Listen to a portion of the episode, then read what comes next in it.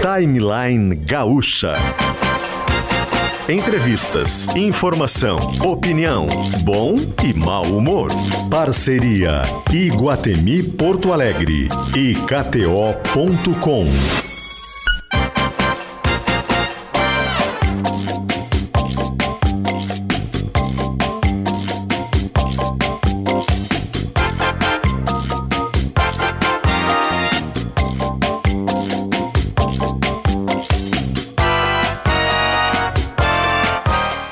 Luciano Potter, Mariana Secom e Paulo Germano.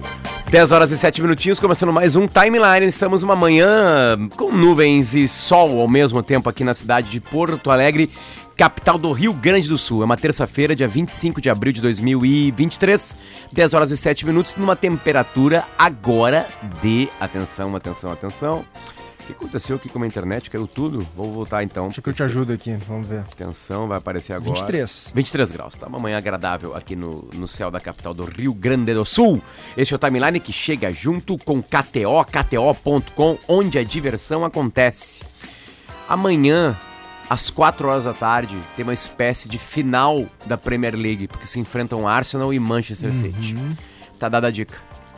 A dica para viver esse momento, não só na KTO, enfim. Mas quem não tá na KTO, entra lá, faz o teu, o teu registro e se diverte, porque é assim que a gente vê os esportes, né? Qual é a tua aposta? é o City ganhar, infelizmente. Por que, infelizmente? Porque o Arsenal é o Inter, né? Da Inglaterra. Tava Hum. ganhando, ganhando, ganhando, começou a perder, perder pra sabe pra quem? Sabe com quem que eles empataram em casa, Mário? Tu vai rapidamente te achar. Com o, último colocado do campeonato. então, pra ganhar um título aí, eles empatam em casa com o último Entendi. colocado, sacou? Enfim, daqui a pouco, né? Dá uma coisa aí, o Arsenal ganha. Também com a gente, o Iguatemi, que completou 40 anos de idade. Viva novas histórias. Visite a exposição especial de 40 anos do Shopping Iguatemi na Praça Érico Veríssimo, no primeiro piso. É só chegar por lá. Também com a gente, Uniprime, cooperativa de crédito sólida na atuação Prime no relacionamento. Com a RecPay, agora você pode parcelar seu IPVA em até 12 vezes. É baixar o aplicativo RecPay e escolher uma parcela que caiba no seu bolso. Também com a gente, enfermagem, a maior força de trabalho da saúde no Brasil, Corém RS, reconhece, atua e valoriza. E perdendo força indo rápido demais na hora H, Clínica Alphaman. A gente muda o jazz, por favor, Maurício. Maurício. Renato. Lembrei do Renato, do Renato Maurício Prado. Misturando tudo ao mesmo tempo. O Renato comanda a máquina de áudios hoje aqui com a gente. E a gente tem um recado para você que quer uma carreira profissional de sucesso. A Racon está expandindo a sua atuação em Porto Alegre e em toda a região metropolitana. É uma oportunidade para você atuar no segmento de consórcio de imóveis, consórcio de veículos, de serviços e seguros você pode fazer parte de uma das maiores marcas de consórcio do Brasil e se tornar empreendedor de sucesso. É a chance para os parceiros. A Racon oferece qualificação, desenvolvimento contínuo, programas de incentivos de venda e todo o suporte que só uma empresa da marca Randon proporciona. E tem mais vantagens. Você não precisa ter um ponto físico. A Racon disponibiliza um espaço, aqueles espaços chamados de coworking, com estrutura e apoio administrativo. Uma proposta maravilhosa. E para saber mais, vai em raconfranquias.com.br. raconfranquias.com.br. Vem pra Racon. Bom dia, PG. Bom dia, Mari. Como é que vocês estão? Tudo bom bem? dia, Potter Mari. Bom dia aos nossos ouvintes. O- Tu tá gripadinho, né? Tá começando. É, eu eu tô também. Tô, com, tô, tô morrendo, na real. né? Todo dia Tá eu morro um ruim? pouco. Todo dia eu tô morro um pouco. Eu acho que isso é resultado ainda do jogo do Inter de domingo. É. Eu Não, acho que alguém não. gritou demais no gol do Maurício na final, no final Aconteceu. do jogo. Aconteceu, mas ontem eu tava mais forte que hoje. Eu acho que é resultado de uma mistura envolvendo carnes. Ontem, ontem foi dia de churrasco, né? E aí eu troquei o chimarrão por vinhos, então acho que é isso. Pode ser, pode acho ser. que é uma mistura de Hoje carne. a Mari é que tá 100%, né? É, Normalmente. até que enfim alguém 100% É, no não, programa. Mari. A gente nunca Fez uma programa cara. 300%. Sempre tem alguém balhado. Hoje, particularmente, tô me sentindo acabada. É mesmo, mãe? Olha aí, acabada. Tá com uma voz boa. Não, a voz tá boa, mas o corpo tá se despedaçando aqui. É, olha, eu- olha meu, minha solidariedade às mulheres gestantes que já estão num, numa- numa- num período mais avançado desse processo, Hoje eu tô com uma dor na lombar, uma dor nas pernas, tá tudo doendo. E tu, e Tá tu, carregando gente, né? É, e tu impressionante. sente enjoo, tu não sente mais, né? Agora não mais. Até pouco tempo eu sentia, mas minha médica mandou fazer mais exercícios físicos além do meu pilates. Aí hoje eu vim a pé pra empresa. Ah, 30 minutos e a Mari, a Mari caminhando. tá, tá, tá com uma barriga bem grande, então É. ela caminha assim com a, com a barriga vem na Tô frente, parecendo assim, uma patinha já. Isso. Ah, o Cris Pereira, nosso colega Tá que de quanto tempo a Malu? Desculpa. Seis meses, 23, 24 semanas Qual é a data? praticamente. 16 de agosto. Mandado especial para os colorados. Olha só. Ah, é? Que que, que é 16 de é agosto? o dia que o Inter ganhou a Libertadores em 2006. Sabe que dia nasceu Santiago? 14 Não. de dezembro. Uma data especial pros colorados. É o do Mazembe. Mazembe esse. Day. Mas aí que tá, eu... Aí eu, eu estraguei o Mazembe Day. Os gremistas vêm pra mim. Aí, Mazembe Day. Eu assim, meu... Não, mas é o, é o meu aniversário, é 17 de dezembro, não? Não, Não, é que o Inter 14. Ah, tá, 14 o Inter foi eliminado ganha... pro Mazembe. Exato. Não, eu me lembro porque foi no dia do meu aniversário, Sim, o Inter esse é o dia ganhou e foi um Mundial. aniversário bem traumático. É. pra um só ganhou um mundial. Só ganhou um mundial. o Cris Pereira, nosso colega de SBT é, e de Pretinho Básico, ele faz a Praça é Nossa. Claro. né? E aí ele me contou uma história que tem um humorista lá que chega, eles gravam todos no mesmo dia, né? E aí o cara, pá, tô com uma dor no pescoço aqui, assim, nessa região aqui, ó, do ombro aqui. Eu quis, do que que é? Ele assim, pá, de carregar a Praça é Nossa nos, nas costas. Quem é que tá na linha com a gente? Jacques Machado, bom dia.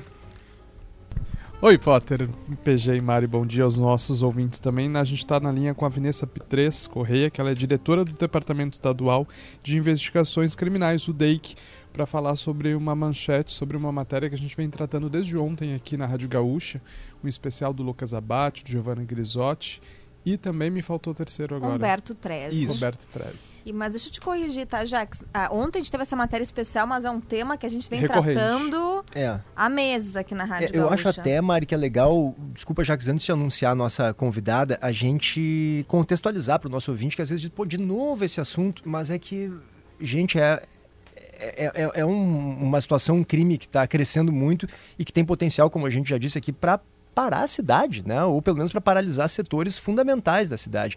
E o que a gente está vendo é que, infelizmente, as perspectivas de, de, de- melhorar a situação do furto de cabos e fiação elétrica em Porto Alegre não são das melhores, ou pelo menos a gente não recebeu ainda esse retorno muito positivo das autoridades, né? Bom, E a nossa convidada caiu a Já conexão. voltou, já, tá de voltou. volta. Perfeito. Delegada Vanessa Pitres Correia, diretora do Departamento Estadual de Investigações Criminais, o DEIC. Bom dia, bem-vindo ao Timeline. Bom dia, bom dia, Potter, Mari, PG. É um prazer conversar com vocês. pergunta principal, o PG fez na sua abertura agora aqui, se há possibilidade disso ser resolvido, dele- delegada. Eu acredito que sim, Potter, mas isso passa, perpassa por uma série de medidas que não são só repressivas por parte da Polícia Civil. Né? A gente tem toda a nossa atuação repressiva, né? que nós trabalhamos tanto no furto como eh, na receptação qualificada, né? Muitas vezes nós sabemos que o furto eh, possui uma pena branda, que vai até quatro anos, onde a prisão praticamente inexiste nesse tipo de crime, né? Ah, principalmente quando praticados pela sua modalidade mais simples, ah, como acontece algumas vezes no furto de fios e cabos. Acho que alguém ligou. É, perdemos o contato. Alô? Te- Oi, Agora sim. Alguém ligou pra senhora, né? Caiu. Uhum. Acho que roubaram um cabo de telefonia. Não. Não, não duvido. É, a, a- a delegada falava, né, que realmente a pena pro furto, pro ladrão, que é só a ponta, né, Mari, de uma cadeia, né, que normalmente, como a matéria mostrou ontem do Treze, do Grisotti e do Abate, é um usuário de droga, ou muitas vezes são moradores de rua, enfim, que trocam a fiação por, por droga, por crack normalmente, mas ele é só a ponta de uma cadeia e realmente a pena dele vai ser muito pequenininha, né? O que me parece que ainda não se conseguiu com efetividade é desbaratar toda a rede de criminalidade que tem por trás desse ladrão aí, que aí não são só os receptadores dos ferros velhos, mas todo um esquema que pelo que eu entendi da reportagem, envolve empresários, envolve envio desse material para fora do Brasil. Então é algo complexo de fato, né, delegada? A senhora está de volta com a gente. Estou de volta. É exatamente, PG. Existe toda uma rede por trás desse crime, que vai desde, uh, começa lá com o, com o ladrão, que a gente diz, né, que furta esse, esse material e repassa para o receptador, né, que recambia esse material e, e revende para outros empresários para utilização e para uma destinação, para uma nova destinação final. E muitas vezes, como eu ia dizendo, uh, isso não, não depende, a, a, o estancamento desse esquema desse sistema, dessa engrenagem toda, não depende somente da Polícia Civil ou das forças de segurança, mas também de alterações legais, né? Uh, tanto na questão das penas, né? Como também na criação de novas leis que tratem da melhor fiscalização desses estabelecimentos comerciais, né, como nós já temos no caso, por exemplo, é, de revendedores de peças de carros que precisam ter selo, precisa ter, ter marca, precisa é fiscalizada a regularidade e a legalidade né, deste material que é revendido, né? Então, perpassa por uma série de medidas que tem que ser tomadas para que a gente possa desarticular esse esquema. Diretora, é uma coisa impressionante, tá? Eu coloquei a palavra cobre no Google e fui para notícias com cobre. Aí eu vou pegar só manchetes.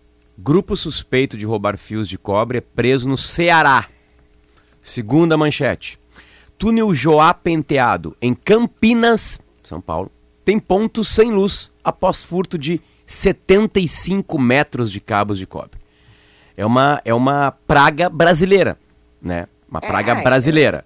Uh, ó, segue aqui, ó. Belém do Pará, São Paulo capital. Uh, homem é balhado quando queimava fios de cobre em Maringá. É, é, é incrível. É, e, e, algum ponto do Brasil conseguiu resolver? Então, que a gente saiba ainda não, né? Porque o custo para substituição desse material é bastante alto e as empresas concessionárias de serviço público é, alegam que isso vai refletir né, no consumidor, no contribuinte final, de maneira muito expressiva, então que isso tem que ser é, feito de uma forma gradual. Esse é um crime como a gente já falou, é, uh, o furto em si, né, a receptação uh, já é uma receptação qualificada para revenda, já tem uma pena é, um pouco maior, já gera prisão, mas o furto é um crime cons considerado de médio potencial ofensivo, ou seja, é um crime que não gera uma pena, normalmente uma pena privativa de liberdade.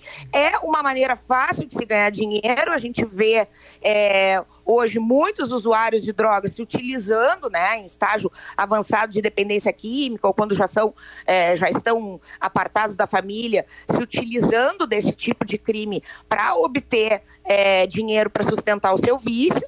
Então, eu, nós temos uma série de fatores aí que a Polícia Civil tem trabalhado com afinco, junto com outras instituições. Nós temos trabalhado em parceria com a Prefeitura Municipal, nós temos trabalhado em parceria com a Secretaria de Segurança, também com as outras vinculadas da Secretaria de Segurança, através de uma força-tarefa que foi criada né, com várias é, instituições ligadas à Secretaria de Segurança, Brigada Militar, IGB, né, Polícia Civil, para que a gente possa, de uma maneira é, o mais célere possível, tentar minimizar esses danos que vêm ocorrendo através dessa prática criminosa. Delegada, uh, bom, primeiramente eu quero reforçar com os ouvintes que a gente também está ao vivo em GZH com imagens. Quem quiser nos assistir, inclusive, a gente está mostrando imagens da reportagem que mostram os cabos furtados, enfim, para ilustrar um pouco dessa situação, vá lá no YouTube de GZH e confere. Uh, delegada, eu quero saber, assim, de forma mais prática, os ouvintes estão nos questionando, assim, de forma prática, o que a Polícia Civil tem feito de diferente nos quatro primeiros meses do ano de 2023 em relação ao ano passado para tentar diminuir o número de crimes. O que, porque, assim, nós temos dados que mostram que está aumentando. No ano uhum. passado, a situação foi complicada, mas neste ano, por exemplo, os cabos uh, de semáforos, né, de sinaleiras aqui de Porto Alegre, cabos de cobre que são utilizados pela IPTC, o aumento da quantidade furtada é 35% em comparação ao ano passado. Sim, então a, a, polícia faz apreensões, né, Mari, grandes, até prende receptadores, mas o efeito prático na redução desse tipo de a crime... A gente não está enxergando. Exatamente. E os nossos ouvintes não estão enxergando. Então eles perguntam assim, tá, mas é, é tudo explicação, mas e o que de prático está sendo feito, delegado? Nós estamos intensificando as nossas investigações nos crimes uh, mais complexos, né, e que geram uma pena maior, de forma que a gente possa coibir isso. Né? E toda a investigação, atividade de polícia judiciária, investigação criminal, ela leva um tempo de maturação. Precisa se, se coletar provas boas, né, adequadas, que levam um tempo para que a gente possa conseguir a prisão efetiva desses indivíduos. Não que eles sejam presos em flagrante e, e saiam no mesmo dia, como a gente tem, tem visto acontecer no caso do furto. Então, a gente tem focado muito na receptação, mas também temos feito ações é, repressivas, uh, ostensivas, né, nos locais onde tem maior incidência desses furtos, de forma que, uh, a, a, na mesma proporção que esses crimes, ou, ou melhor, em maior. Ah, falhou, né? Perdemos o contato mais uma vez com a delegada Vanessa. Bom, a, a delegada estava dizendo que ela está tentando, a Polícia Civil, focar também, Mari, no que há por trás né, dessa, de, dessa rede mais visível, mais evidente que a gente enxerga, né, que envolve tanto o ladrão quanto o receptador, porque esse pessoal que está por trás disso, a tendência é de que eles estejam incorrendo em crimes mais graves e, portanto, a pena contra eles seria maior. O que é ótimo porque, em tese, são as lideranças maiores, são os líderes desse tipo de quadrilha, desse tipo de facção que atua com o furto de cobre, né? Eu acho que é importante só, a gente já diz isso aqui sempre que a gente aborda esse assunto, Mari, mas eu não acho demais a gente lembrar que é um problema que está afetando sinaleiras, trens urbe, frequentemente suspende a operação, parques que ficam no escuro durante a noite, a iluminação pública em várias vias da cidade, casas que ficam sem luz também, hospitais em alguns casos sem luz. Então estações do Demaia e deixam pessoas sem água, escolas Perfeito. que ficam sem luz. Uh, olha, a gente pode elencar Imagina... postos de saúde, uh, agências do Cine. Olha quanta gente é impactada toda semana por esse problema. Chegou um ouvinte que ilustra um pouco o que o Potter estava dizendo que não é um problema exclusivo do Rio Grande do Sul. Escutando aqui de Floripa, aqui a ponte Ercílio Luz está às escuras. Ó. Motivo? Furto de cabos. Uhum. Mensagem aqui do Fábio e detalhe, Pautiano. A gente está tendo toda uma troca né, de energia que movimenta os carros e o cobre é usado nas baterias novas dos carros elétricos. Então, o, o, o, precisar de cobre, é, até que não Claro que tem outros elementos, enfim, né? Que, que podem fazer a, a, condução de energia, enfim, que é para isso que tem cobre, né? O fio de cobre ele é bom para a energia passar por, pelo, pelo cabo. Enfim, então toda uma indústria de carros, né? Uh, que é o que vai chegar agora, também depende de cobre. Então, é, é um item, né? Lá da tabela periódica, lembra dele? Lembra do símbolo do, do cobre? Lembro, lembro. CU. É o símbolo do cobre. É exatamente como esse assunto está afetando a nossa vida. É incrível, assim, sabe? E, e, as pessoas, o sentimento no nosso WhatsApp é simplesmente de derrota. Isso Completa. é uma coisa triste. É, eu acho isso muito triste, mas as pessoas acham que que não tem o que se fazer, que o, que, que o poder público desistiu, que o poder público não faz o que pode, que o poder público está acomodado. Então, aqui, ó, que nem o Jerônimo de Assis Brasil, que mandou mensagem aqui pela nossa live. Perder, prender o cara que furta o fio não vai adiantar em nada. Tem que prender o receptor, tem que focar. Uh, receptador, perdão, tem que focar no comprador do, né? Então, assim, Exato. assim, uh, são várias cadeias, cara, como o PG exatamente. disse, e a gente tem que ir a fundo nessa cadeia para conseguir gente, resolver o problema. Quando a gente ouviu aqui uh, alguém da IPTC por causa das sinaleiras, faz algumas semanas já. Eu acho que o diretor-presidente, é. o Paulo Ramirez. A ideia é a seguinte: bom, onde estão roubando fio, a gente está colocando outro material. Uhum. Que é né? é alumínio. E aí quem rouba, né? O, na verdade é muito mais furto, né? Quem furta não tem a mínima ideia gente vê as fotos, os vídeos são deprimentes, pessoas assim numa situação de vida de calamidade completa. Sem dúvida. Sem dúvida. Né? E aí, como disse a delegada que voltou com a gente agora aqui, a delegada Vanessa, é, é, tem que mudar algumas leis, enfim, mas assim, vamos em cima do que o ouvinte falou. Isso, eu, eu queria encaminhar para a delegada, desculpa, Potter, o que ela estava justamente começando a falar, que é as penas mais altas para crimes que estão ali por trás dessa pra cadeia. Quem comanda. Queria que a senhora detalhasse um pouquinho mais, delegado. Vocês estão tentando buscar esses sujeitos aí que, que, que, que, que atuam por trás né, da, da, da, criminalidade, tanto dos receptadores quanto dos ladrões. O que, que eles fazem para a gente entender qual é o crime deles? É evasão de divisas, porque eles mandam material para fora do país? São crimes mais financeiros? Explica para gente. Não, até onde nós avançamos a nossa investigação, existe um comércio, né?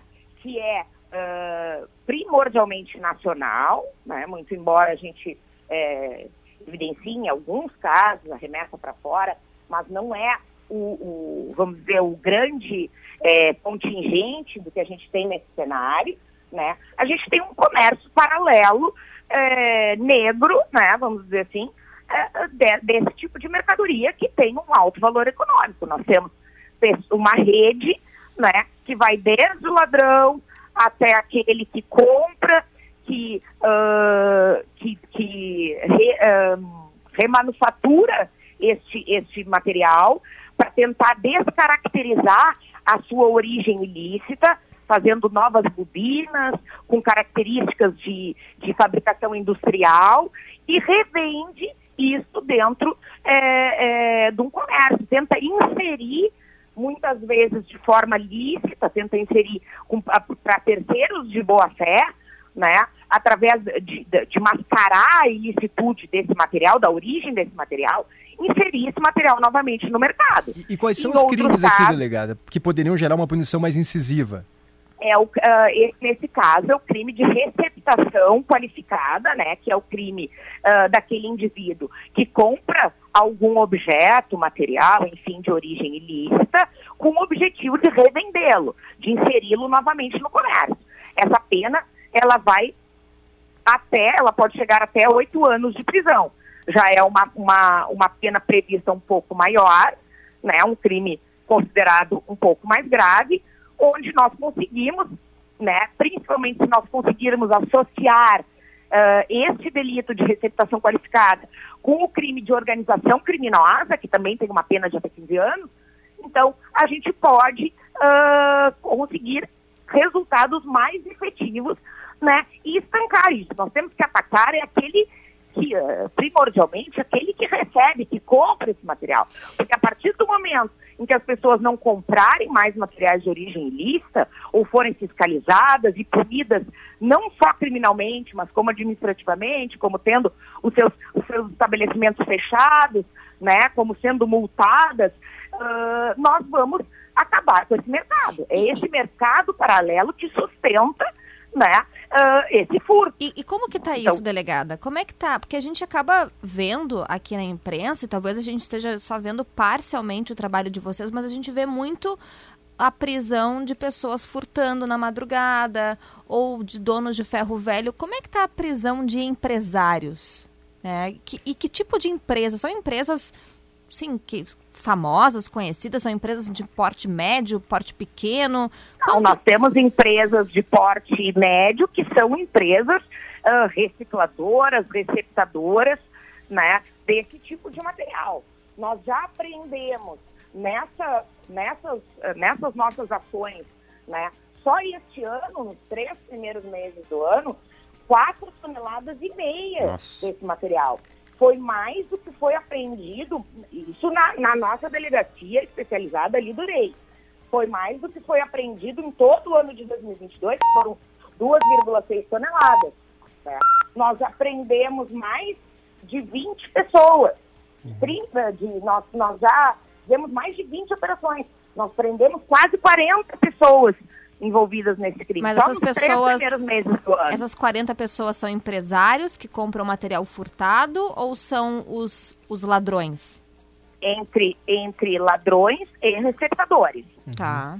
Temos os dois, os dois tipos de criminosos. Delegada, tem se falado muito, a senhora mesmo mencionou isso no início da entrevista, é, sobre aumentar a pena para determinadas é, é, para determinados crimes, enfim, para mudar a legislação, pensando especificamente nesse tipo de crime que é o furto de fiação a gente não está vendo, aparentemente, pelo menos, uma mobilização né, que envolva o governo do Estado, o secretário da Segurança, para levar para o Congresso alguma mudança prática, de fato, na legislação para esse tipo de crime. O que, que a senhora sugere e que acha importante eh, em relação ao movimento que deva ser feito para isso?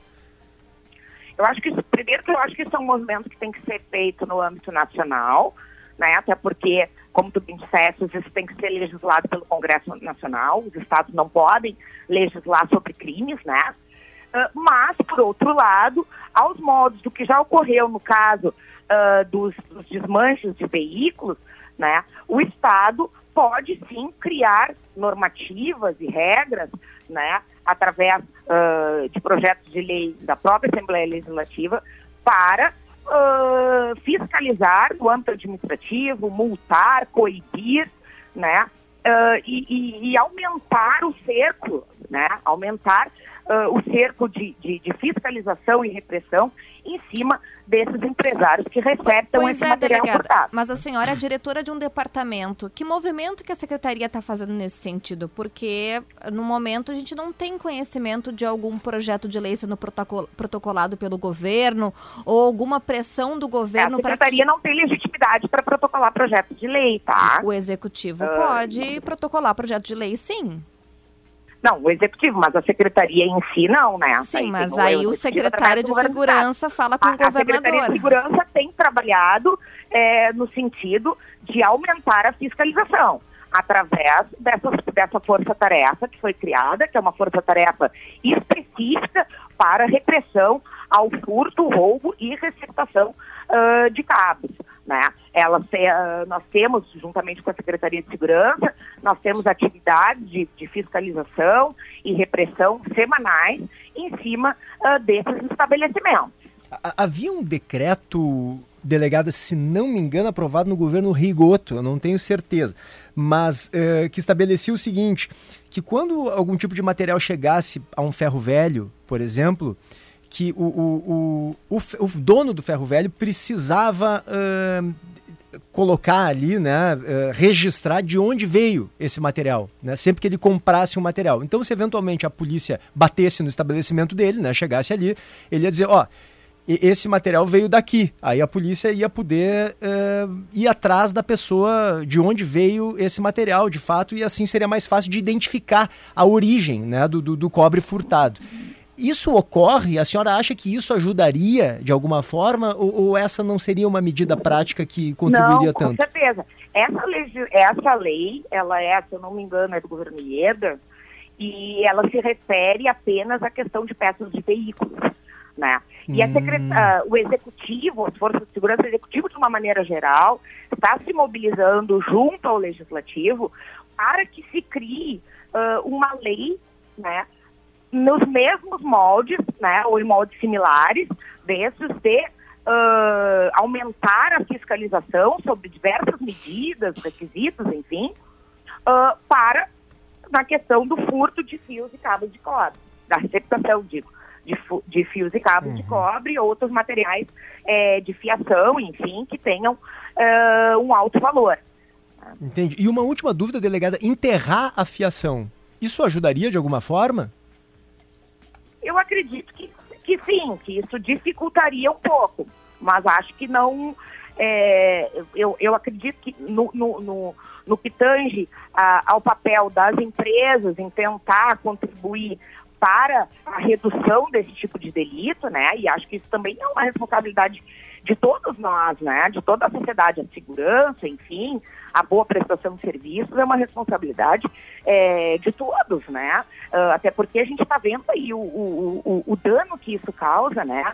O quanto isso impacta na vida das pessoas, o quanto isso pode é, ter uh, consequências nefastas, né? Como eu, eu, eu, eu, já falei, tem pessoas que, é, em hospitais que sobrevivem porque estão ligados em aparelhos, uhum. que dependem de energia, né? A prestação de diversos tipos de serviços, hoje a gente não vive, né? Sem, ener sem energia, sem telefonia, enfim, sem internet, né? A gente não consegue, a sociedade não consegue girar uh, sem esse tipo de serviço, né? Então, acho que é, que é, que é papel de todos, né? E para mim, o papel mais, a, a, a, a medida mais efetiva que as empresas podem tomar é na substituição do material, né? Independente de ser enterrado ou, ou, ou de ser é, é, é, externo, enfim, aparente, é na substituição de material. Substitui o cobre Mas, de qualquer alumínio, forma, a né? segurança pública jamais vai se furtar do, da, da, sua parcela de responsabilidade nisso, né? independente uh, de outras medidas tomadas, nós estamos trabalhando, vamos continuar trabalhando com a cinco, nós estamos muito focados nessa questão, né? e aí eu repito, não é pelo, pelo fato do furto em si, uh, pela, pela, pela ação que é minimizada pela lei, mas pelo dano extenso que isso causa, isso nos preocupa sobremaneira e nós estamos muito focados em combater isso o mais rápido possível. Delegada e agora diretora do DEIC, Vanessa Pitres Correia, muito obrigado pelos seus esclarecimentos com a gente aqui. Bom trabalho. Obrigada, um prazer falar com vocês. Um abraço para todos. Perfeito. Homem de 40 anos sofre choque elétrico ao furtar fios de cobre em Tambaú. Uh, eu coloquei a palavra cobre, né? E botei notícias. É, aí tem que rir, né? Porque. Olha o que o Google mandou pra mim. Hum. Eu vou falar, Renato, e nós vamos pro intervalo, tá?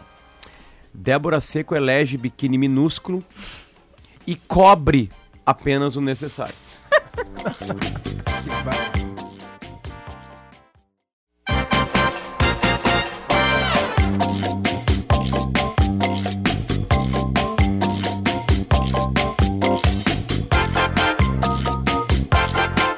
volta com o Timeline 40 anos Iguatemi, viva novas histórias e KTO.com, onde a diversão acontece. Mudamos o jazz agora, neste exato momento.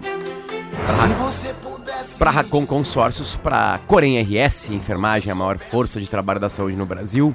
Tá, Clínica Alphaman, para quem tá perdendo força indo rápido demais no hora H. Com a RecPay, que você pode parcelar seu IPVA em até 12 vezes. E com Uniprime, cooperativa de crédito sólida na atuação. Prime no relacionamento. Quem não é sólido na atuação e Prime no relacionamento não ganha o Big Brother Brasil, senhor Jacques Machado. Exatamente, Potter. E a gente está na linha agora para fazer essa conexão para comentar um pouquinho, porque hoje acontece a final dessa 23 edição do Big Brother Brasil e a gente está na linha com Muca. Ele é jornalista, colunista do BuzzFeed, quem acompanha Big Brother, quem comenta Big Brother e acompanha também pelas redes sociais, certamente conhece o Muca lá do Fala Muca no Twitter, dos Spaces que ele faz e comenta o programa com todo mundo, com os ADMs, com os próprios Big Brothers. Muca, muito bem-vindo ao Timeline, bom dia. Bom dia, Jax. Bom dia, Popper. Prazer estar falando com vocês da Gaúcha. Muito Tam- feliz com o convite. Também contigo, Mari e PG. Ah, Oi, Mário. Oi, PG. Oi, Muca. Oi, Muca. Muca, quem vai ganhar? Vai, larga, logo. Olha, eu acho que tudo tudo tá caminhando para que a gente tenha aí a confirmação da vitória da Amanda logo mais, né, nessa temporada. A Amanda conseguiu formar a torcida mais engajada nessa edição do Big Brother e acho que essa torcida muito barulhenta nas redes sociais tem tudo para dar vitória para ela logo mais. É tipo uma Juliette com um pouco menos de fãs?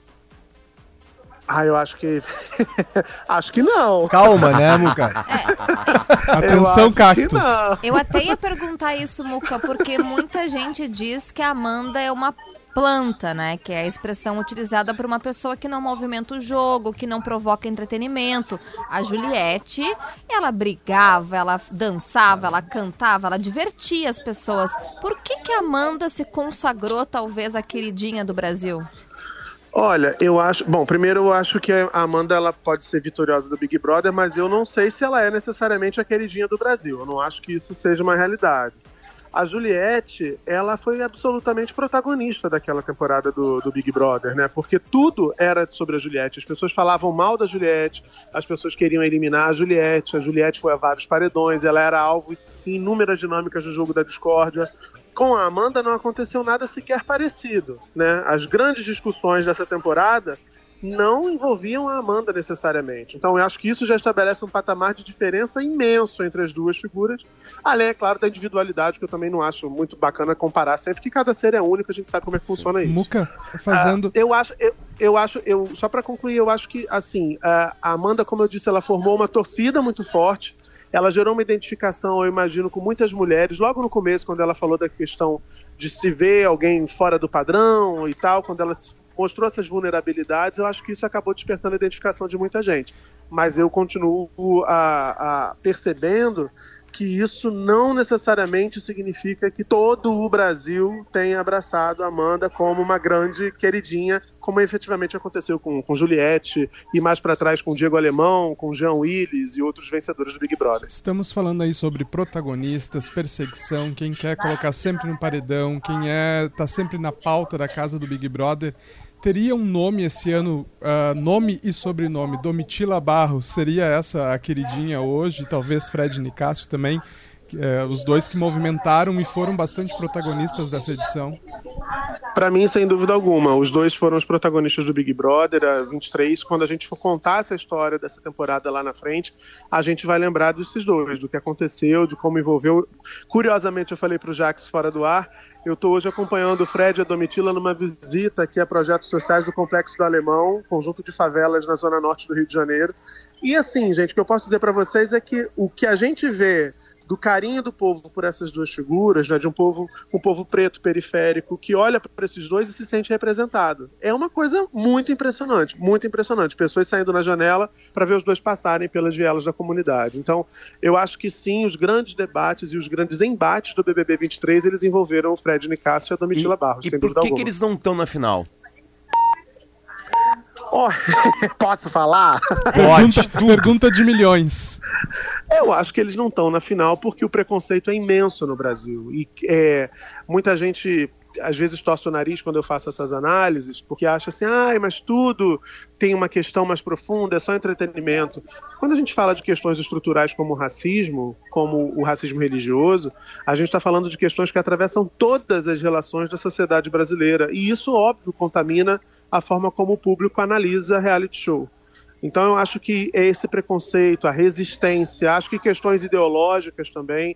O Brasil vem de um período muito conturbado politicamente e tudo isso explica uma certa aversão de parte da audiência à militância, tem gente que demoniza a ideia da militância, o que eu acho um sinal muito grande de burrice, particularmente, uh, porque todas as conquistas que a gente tem como coletivo são fruto de militância, não importa de qual, a militância das pessoas pretas, a militância das pessoas uh, uh, idosas, a militância de mulheres, a militância da comunidade LGBTQIAPN+. Então, assim, tudo é fruto de militância. E tem gente que identifica no militante um inimigo, essa pessoa não entendeu, na verdade, como é que funcionam as conquistas sociais historicamente. E Fred e Domitila, por serem quem são, eles já encarnam exatamente essa figura da militância, por representarem questões que são muito sensíveis à sociedade brasileira. A, a, porque a gente já teve ganhadores ou finalistas, né? A é, Thelma. Pretos, né? É, então acho Sim. que a militância pega mais, Muca. É isso? Eu acho que a, a, questão não é necessariamente a militância pega mais. Eu acho que a forma como as pessoas reagem a ela pega mais. Entendi, entendi. Uh, né, e acho que nesse período que a gente acabou de sair de uma eleição tão disputada, hum. talvez esse tenha sido um, um fator Sim. externo que tenha contaminado parte da visão do público. Vamos lá. Presidentes do Brasil durante o Big Brother são 23 anos, quase todos.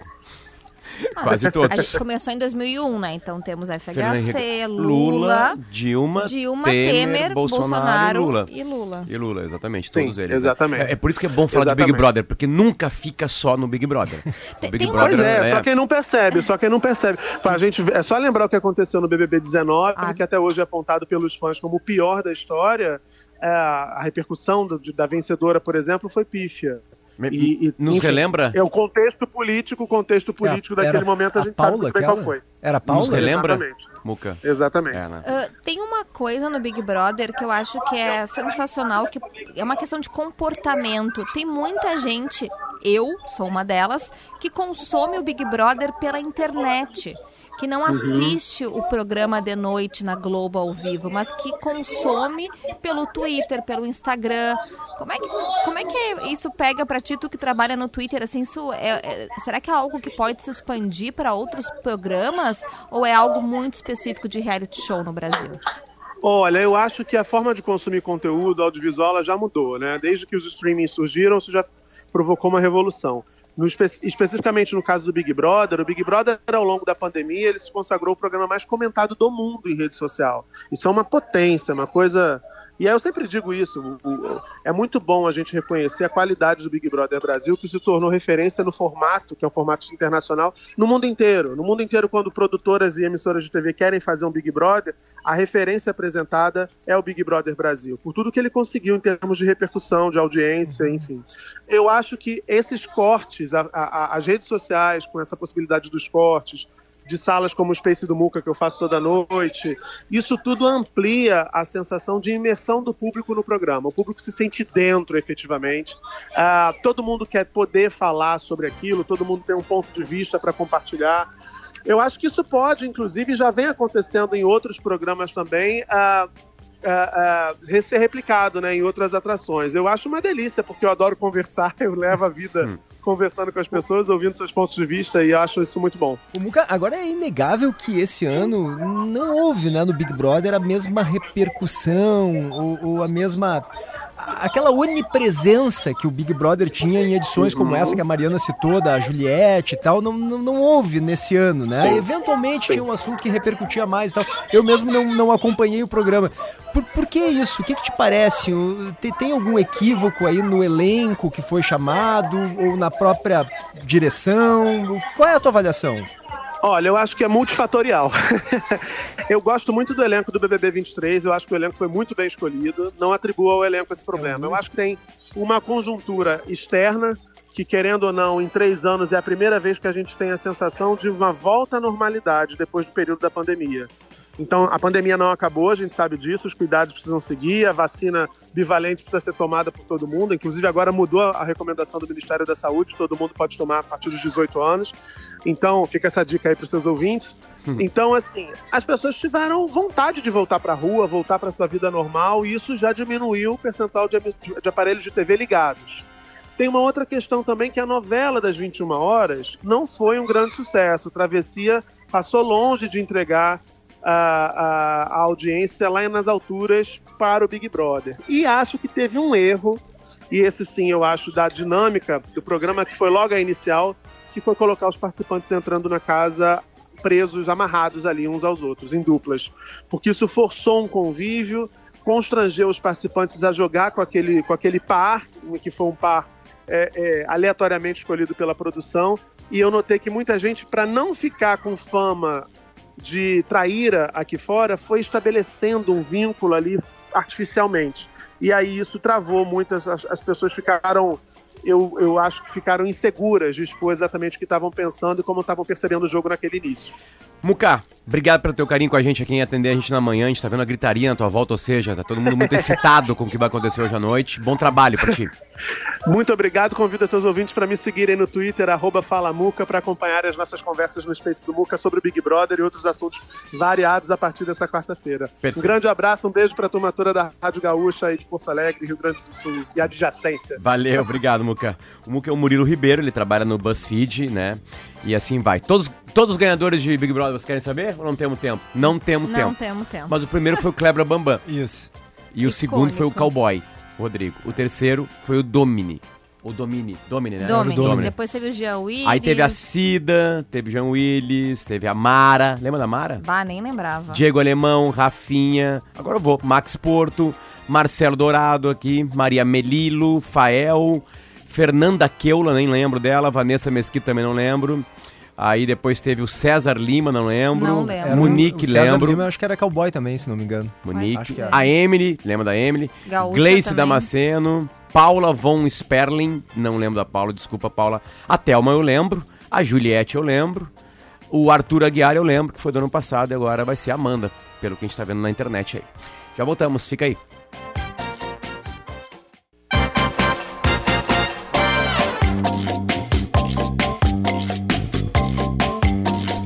Voltamos com o timeline, 10 horas e 55 minutos. Temos alguns minutinhos pro Josimar, que tem algumas novidades aí que estão circulando na nossa timeline aqui, Gaúcha. Josimar, tudo bem? Bom dia. Oi, Potter, bom dia. Bom dia, PG, Mário. Bom ouvintes. dia, Josimar.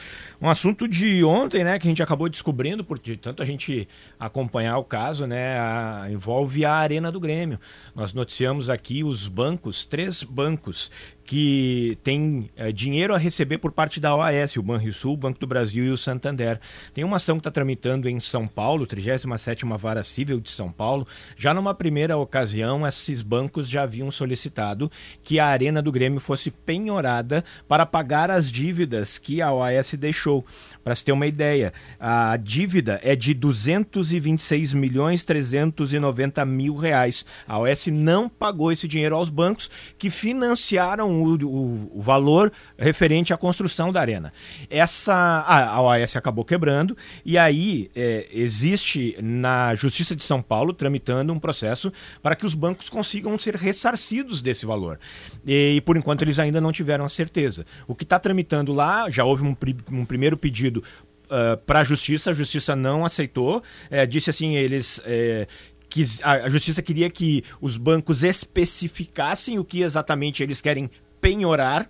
E aí agora os bancos entregaram um pedido dizendo que eles querem penhorar tudo que é referente da OAS, Tem no caso do Grêmio não jogar lá? a Coesa. Eu tô preparando um material, a gente vai publicar em seguida em GZH, contando exatamente isso. O que acontece se de fato ocorrer o leilão da arena. Ma- Mas E o que, que existe, acontece? sim, Me conta. E existe sim um risco do, Mas do quem quer a Grêmio. arena? O Inter não quer. O Cruzeiro não pode.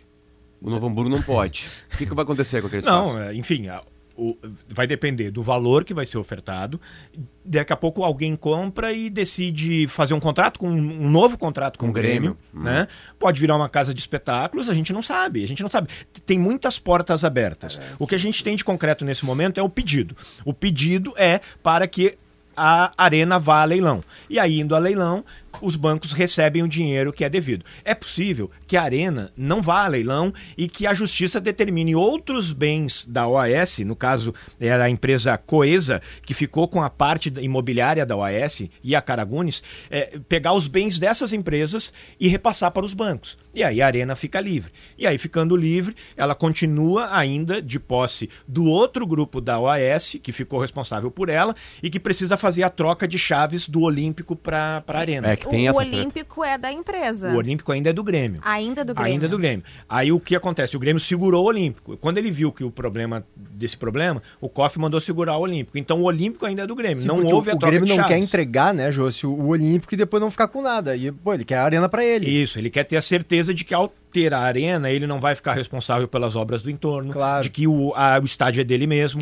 E aí por isso que hoje há essa dificuldade. É é uma novela, uma novela que não termina hoje, vai demorar muito E tempo. no caso do ainda. Olímpico, quem paga é a comunidade daquele entorno ali, porque é uma vergonha, né, o que tá ocorrendo ali É, na eu Medianeira. acho que, assim, a gente tem outros casos, né, esqueletões, assim, por, por, pela cidade, exatamente nos mesmos moldes do, do Estádio Olímpico. Eu acho que o que acaba eh, sendo mais lembrado pela gente é porque é a memória afetiva, né? É, o caso, por exemplo, é quando, até quando existiu o Eucaliptus ali, sim. né? Que a gente passava lá e via que Mas ali era um é eu estádio de acho que- futebol, que, recebeu Mas um envolve Copa uma área maior, né, Jossi? Aquilo tu ferra um bairro inteiro em relação a, inclusive, a valorização dos imóveis, Era né? ocupado, Sim. Não, alugado. eu digo tinha, tinha questão- quadras para aluguel de, de jogos de futebol. O, o Olímpico está completamente abandonado. Sim, eu, eu digo pela questão assim, por que, que chama mais atenção esse tipo de esqueletão do que outros que a gente tem espalhados pela cidade? Por causa dessa memória afetiva, né? Daquilo que eh, muitos de nós, ao ir ao Olímpico, gremistas colorados, boas memórias, boas eh, recordações que a gente teve daquele espaço. Já em ZH?